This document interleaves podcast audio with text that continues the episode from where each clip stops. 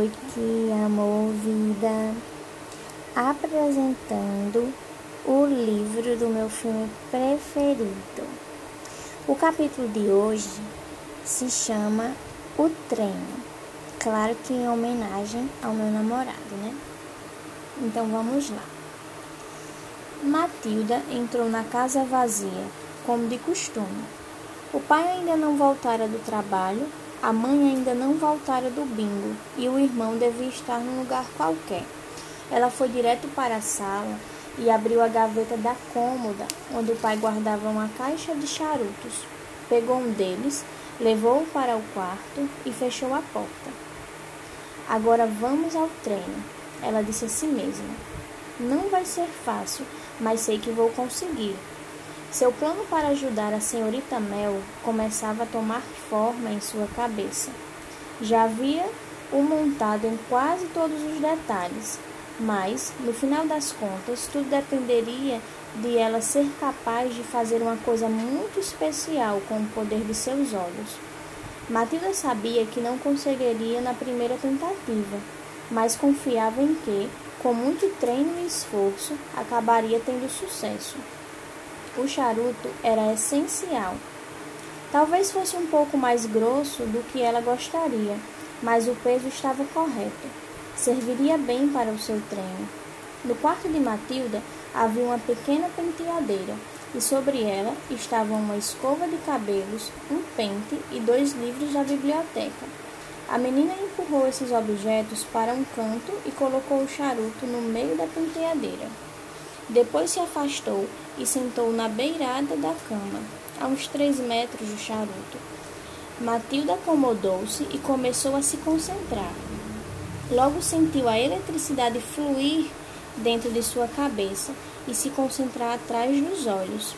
Em seguida, seus olhos ficaram quentes e milhões de minúsculas mãos invisíveis começaram a se lançar como faíscas na direção do charuto.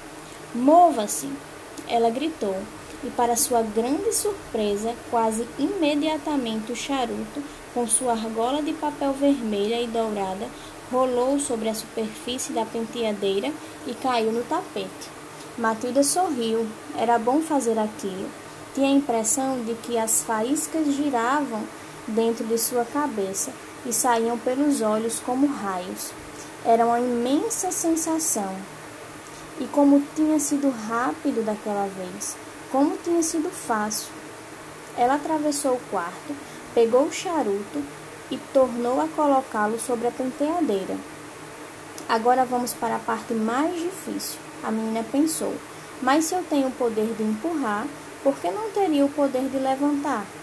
É fundamental que eu aprenda a levantar esse charuto. Preciso aprender a levantá-lo e mantê-lo no ar. Afinal, um charuto não é um objeto muito pesado. Matilda voltou a sentar na beirada da cama e começou novamente. Agora já era fácil concentrar todo o poder atrás dos olhos. Era como puxar um gatilho dentro do cérebro. Suba! Suba, suba, suba! Ela gritou. Primeiro o charuto começou a rolar. Depois, sobre a concentração intensa de Matilda, uma de suas pontas ergueu-se lentamente, cerca de dois centímetros acima da superfície. Com um esforço colossal, Matilda conseguiu mantê-lo assim por uns dez segundos. Depois, o charuto tornou a cair. Puxa! Ela exclamou. Estou conseguindo. Está começando a dar certo. Matilda treinou durante uma hora no fim, já tinha conseguido erguer o charuto inteiro, cerca de 15 centímetros acima da superfície, e mantê-lo no ar durante quase um minuto, apenas com o poder dos olhos. Então, exausta, ela caiu de costas na cama e adormeceu. Foi assim que sua mãe a encontrou mais tarde naquela noite. O que está acontecendo com você? A mãe perguntou, acordando-a. Está doente? Poxa, Matilda murmurou, sentando-se e olhando em volta, sem saber o que tinha acontecido. Não, não, eu estou bem. Fiquei cansada, só isso. A partir de então, todos os dias depois da aula, Matilda fechava-se no quarto e treinava com o charuto. E tudo foi dando certo, perfeitamente, perfeitamente certo. Seis dias depois, na quarta-feira seguinte à noite, ela estava conseguindo não só erguer o charuto, como também fazê-lo deslocar-se no ar, da maneira como desejava. Consegui, consegui! Ela gritou. Consigo erguer o charuto no ar e movimentá-lo para todos os lados, do jeito que eu quiser. Só com o poder dos meus olhos. Agora era só colocar seu grande plano em ação.